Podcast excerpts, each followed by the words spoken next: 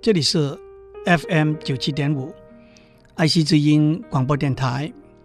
您所收听的是科技线上星期三的单元。我爱谈天，你爱笑，我是刘总郎。不久以前，我讲了几个希腊神话里头的故事，实在有津津有味的感觉，所以想再多讲一点。既然如此，让我从头讲来。什么是神话呢？神话不一定是小说 （fiction），因为原则上小说是全部虚构的。神话不一定是神仙故事 （fairy tale），因为神仙故事里头的神仙是全部虚构的。而且神仙故事往往都是美丽、完美无缺的。神话不一定是预言 （fable），因为预言都有一个教训隐藏在后面。但是神话跟历史有相当密切的关系，因为多半的神话都是描写远古时代发生的故事。从神话里头，可以看到很多当时生活文化的层面。神话跟地理也有密切的关系，因为不同的地区有不同的神话。希腊神话、罗马神话、埃及神话、北欧神话、美洲的印第安神话、亚洲的古巴比伦神话，当然中国神话。神话和自然科学也有相当密切的关系，因为许多神话是古时的人观察到自然现象之后所做的解释。神话和文学更有密切的关系，在神话里头，不但蕴藏了丰富的想象力，而且通过优美的文字表达出来。荷马 （Homer） 叙述希腊神话的史诗。就是很好的一个例子。让我们先集中谈谈希腊神话。在希腊神话里头，神是人的化身代表，所以希腊神话里头的神不是完美无缺、至高无上，而且有喜有怒、有妒忌、有贪婪、有失望和悲伤等等的人性。但是也因此，希腊神话里头的神都被塑造出一个年轻、俊美、健康、可爱的形象。正如荷马说，许多希腊神话里头的神的形象，就是一个当青春是最美、最可爱的时候的美少年。让我指出，在比较早的神话里头，神和人的形象往往是并不一致的。人面狮身的神 Sphinx，有牛头和鸟的翅膀的神都是例子。因为在希腊神话里头，神是人的化身和代表，所以希腊神话里头的神并没有无穷的法力。希腊神话里头的故事通常都是合乎逻辑和常理的，所以并没有像阿拉丁的神灯。用手一摸，就有一个精灵跳出来的故事。希腊神话里头讲天文学，但是完全没有谈星象学。的确，希腊神话可以被看成描写人和人之间的关系，描写人在大自然环境里头，上有太阳、月亮，下有高山、河川，周围有花草、树木的生活情形。当我们片段的、零碎的讲希腊神话的时候，我们会讲到很多不同的神，再加上他们彼此之间的父母、兄弟、姐妹的关系，也的确是相当混乱，弄得听众们神魂颠倒、六神无主、神不守舍，一下子不留神，故事就像神龙见首不见尾一样。失掉了头绪，所以让我先粗枝大叶的把他们的家属关系做一个叙述。希腊神话里头的神源自一个代表天、一个代表地的神，我的确可以称他们为天公和地母。天公和地母有许多儿子，叫做泰坦 （Titans），也被称为老一辈的老神 （Elder Gods）。最重要的几个老神是康纳斯 （Cronus）、奥斯安纳斯 （Oceanus） 和海伯利安 （Hyperion）。老神的下一代。也可以说是第三代了，包括了希腊神话里头很多重要的角色，特别就是所谓住在奥林匹斯山上 （Mount Olympus） 的十二个地位最高的神。这十二位神里头，权力最大的就是天帝宙斯 （Zeus），他管天空，管云，管雨，还管打雷。闪电。至于其他的神，包括海神 Poseidon、爱情之神 Aphrodite 等等，以后也希望有机会讲一点他们的故事。虽然的确是族繁，不可一一登录，在很简单的把这些神的三代族谱勾画出来之后，让我。把这三代结班的神话故事讲给大家听，就像我上面讲过，天公地母是第一代，他们生的儿女泰坦 （Titans） 是第二代，但是天公对他们的儿女不好，关起来虐待他们，所以蒂姆发动了他们的儿子篡位。其中一个儿子康纳斯 （Cronus） 听从妈妈的话，用妈妈做的一把镰刀把天宫阉割了。他自己登上管制全世界的王位，但是康纳斯从他爸爸妈妈，那就是天公地母那边听到，他篡了天宫的位。有一天，他的一个儿子。也会篡他的位，所以每一次当他的皇后生了一个小孩的时候，康纳斯就把小孩活生生的吞到肚子里头去，免得这些小孩长大会串他的胃。这样一连吞噬了四个小孩之后，皇后实在是忍无可忍了。当他生第五个小孩，那就是海神。Poseidon 的时候，他找一只山羊来代替，让康纳斯把它吞下去。当他生第六个小孩，那就是天帝 Zeus 宙斯的时候，他用一张毯子包着一块石头来代替，让康纳斯吞下去。当宙斯长大之后，他用他祖母，也就是地母做的毒药。让他爸爸康纳斯吃下去，然后把他以前吞到肚子里头的东西吐出来。先是那块石头，然后是那头羊，然后是他的一个哥哥，三个姐姐。后来宙斯跟他哥哥姐姐合力把康纳斯，也就是他的爸爸推翻，也把许多泰坦关起来。宙斯就成为统管全世界的天帝了。有人会说，希腊神话里头这种血淋淋的故事太恐怖、太不可思议了。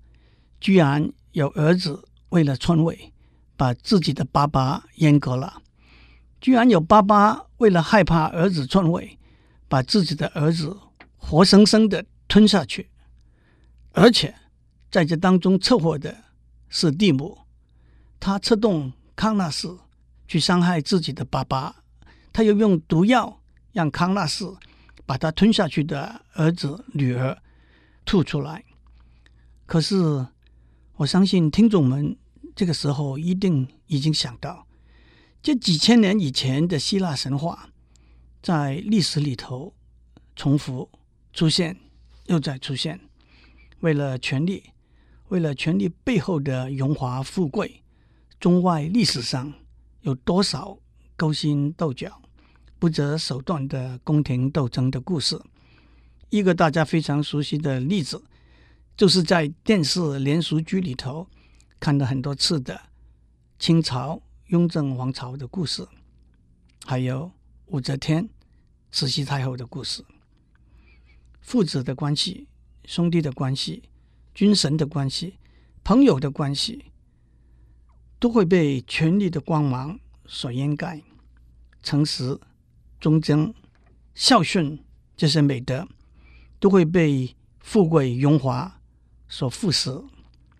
即使在今天的民主政治制度底下，当所谓父传子、子传孙的政治体制已经不存在的时候，传位的观念、篡位的手段，能够不让我们触目惊心，让我们想起神话里头历史中间的经验和教训吗？不管什么制度，包括今天被看为普世价值的民主制度，是需要时间来发展、来成熟的。民主的路是崎岖的，不管在什么国家、什么地区，这条路走起来是辛苦的，是要付出代价的。我们不能够，也不会期待很容易的找到一条非常平坦的捷径。但是我希望历史的教训，让我们有足够的智慧，不再走一代不如一代的回头路，而是走下一代会更好的大路。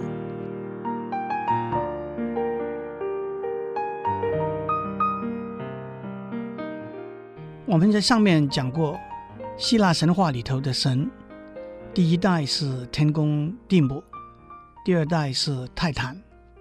到了第三代和第四代，就是所谓奥林匹斯山上以天帝宙斯为首的神了。让我挑几个有趣的神话故事跟大家分享。今天我先要讲太阳神的故事。在泰坦里头有一个叫做海珀利安 （Hyperion） 的泰坦。他有一个儿子西里欧斯 （Helios），他是太阳神；一个女儿斯利利 （Selene），她是月亮女神；另外一个女儿伊奥 （Eos），她是黎明女神。黎明女神的眼泪就是早上的露水，每天早上。黎明女神会打开天上的大门，让太阳神西里欧斯驾着四匹马拖着的马车，从东边到西边横过天空。太阳神走完之后，月亮女神塞利尼就会驾着她银色的马车横过天空。这是一个很好的例子，指出在古老的时候。人们怎样用神话里头的故事解释他们看到的自然现象？太阳神的宫殿是一个光明灿烂的地方，黄金耀眼，象牙又白又亮，珠宝争辉。宫殿里头每一件东西都是光彩夺目。宫殿里头永远是中午。没有夜晚，没有黑暗，很少凡人会受得了这种炫目的亮光，但是也很少凡人会有机会来到这个宫殿。但是有一天，一个凡人，一个年轻人，居然来到太阳城的宫殿，虽然玄武的亮光让他不得走走停停。但是他还是来到太阳神的宝座前面。太阳神问他：“你来这里有什么目的吗？”这位年轻人说：“我来是要证实您是不是我的爸爸。我的妈妈告诉我，您是我的爸爸，但是我的朋友都不相信，都在嘲笑我。所以，当我问妈妈的时候，妈妈说：‘你最好自己去把答案找出来。’太阳神微微笑了一下，把他耀目的皇冠拿下来，好让这位年轻人可以正视他。太阳神说：“你妈妈讲的是实话，你是我的儿子。为了消除你的怀疑，让我给你一个证明，让我对着 Styx 这条河发一个誓，你要什么，我就给你什么。”在希腊神话里头，天上的神都会对着 Styx 这条河发誓。因为对着 Styx 这条河发过的誓，必须遵守履行。这位年轻人听了这个话，又兴奋又害怕，因为每一天早上，当他看到太阳升起的时候，他知道那是太阳神驾着他的马车横过天空，带给世界光明。当他听到太阳神，是他的爸爸，而且答应他任何的一个要求的时候，他毫不犹豫地说：“我要您让我代替您，驾着您的马车，在天空走一回。”太阳神马上知道他讲错话了，因为在 Styx 河面前说过的誓言是不能收回的。他对他的儿子这位年轻人说：“我发过的誓。”是不能够收回的，但是我希望你能够收回你的要求。没有一个凡人，甚至除了我之外，没有一个天神能够驾着马车，在我每天走这一条崎岖的路。早上的时候，从海面往上爬的路是非常陡的，这几匹马得出尽力气拖着马车往上爬。中午的时候，从高高的天空看下来，会让你心惊胆跳。下午走下坡的时候，是最怕人的，连在海里头的神都担心我会头先脚下翻下来。而且这几匹马猛得很，非常不容易控制。还有，你以为一路走来风景很美丽吗？不是的。原路上都是狮子、野牛、蝎子、巨蟹，等着伤害你。年轻人，听我的话，看看在这个花花世界里头，有什么东西你要选择。为了我证明我是你的爸爸，我都会让你得到你要的东西。但是这位年轻人怎么肯放弃驾着太阳神的马车？横过天空这个机会呢，而且太阳神已经没有更多的时间去说服他了。东方已经露出紫红色，黎明女神已经用她玫瑰一样的手指打开了天门，星星已经离开了天空，连神星 Morning Star 也开始暗淡了。一切已经准备就绪，这位年轻人跳上马车，让马带着他越过海面的低云，向天空飞奔。在短短的刹那，他的确觉得他是天空的主宰。但是车子开始狂烈的震动，速度开始增加，他已经没有办法控制马车了。这几匹马知道马车里头不是他们的主人，而是一个没有足够气力的新手。他们拖着马车横冲直撞，高高的往上爬，迅速的往下冲。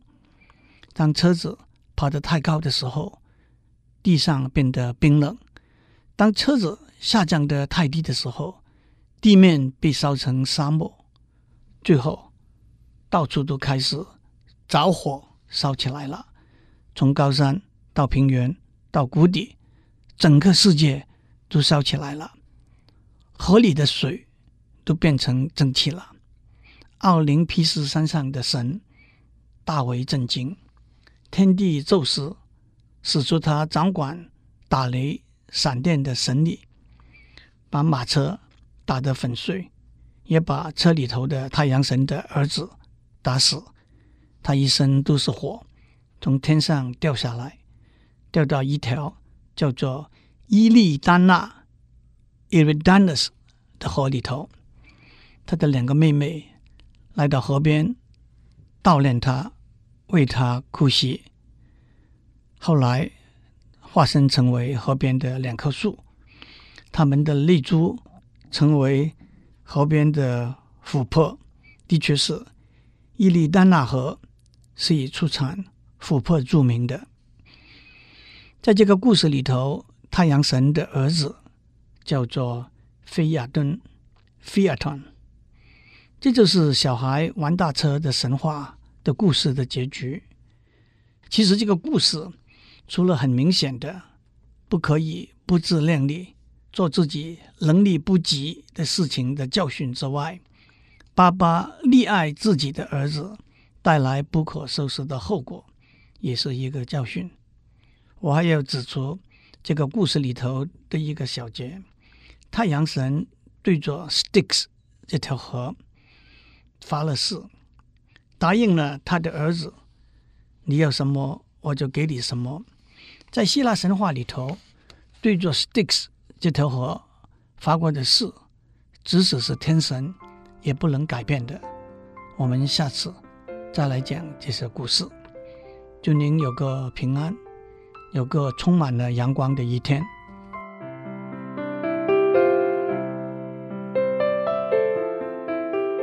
以上内容由台达电子文教基金会赞助播出。